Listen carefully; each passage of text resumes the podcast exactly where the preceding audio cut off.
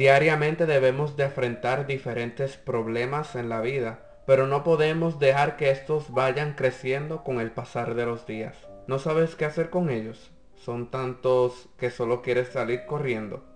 Dios tiene una palabra para ti. Desea hablar a tu mente y a tu corazón. Él es nuestra solución. Él es el árbol que necesitamos en nuestras vidas.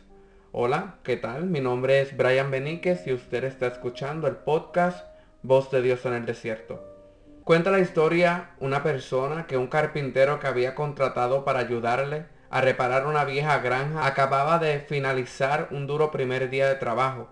Su cortadora eléctrica se dañó y lo hizo perder una hora de trabajo y luego su antiguo camión se negó a arrancar. Mientras era llevado a su casa se sentó en silencio. Una vez que llegaron, le invitó a conocer a su familia. Mientras se dirigían a la puerta se detuvo brevemente frente a un árbol pequeño, así tocando las puntas de las ramas con ambas manos. Cuando abrió la puerta ocurrió una sorprendente transformación. Su bronceada cara estaba plena de sonrisas. Abrazó a sus dos pequeños hijos y le dio un beso a su esposa.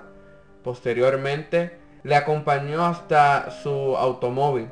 Cuando pasaron cerca del árbol, esta persona sintió una curiosidad y le preguntó acerca de lo que había visto hacer un rato antes. Ese es mi árbol de problemas, contestó. Sé que yo no puedo evitar tener problemas en el trabajo, pero una cosa es segura.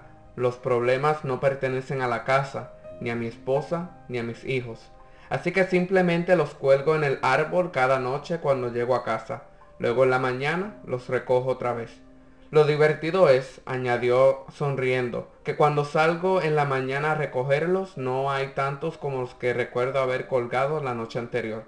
Mientras depositamos nuestros problemas al Señor, notaremos que día a día van disminuyendo. Él nos dice que vayamos a Él y Él nos hará descansar. Así como Él llevó esa cruz para morir por nosotros, cargará tus problemas y los hará desaparecer. Esto ha sido todo por el día de hoy. Puedes seguirme en las diferentes plataformas digitales como Anchor, Spotify, Apple Podcasts, Google Podcasts, Pocket Cast y YouTube. Le pido a nuestro amado Dios que los bendiga de una manera muy especial y será hasta la próxima.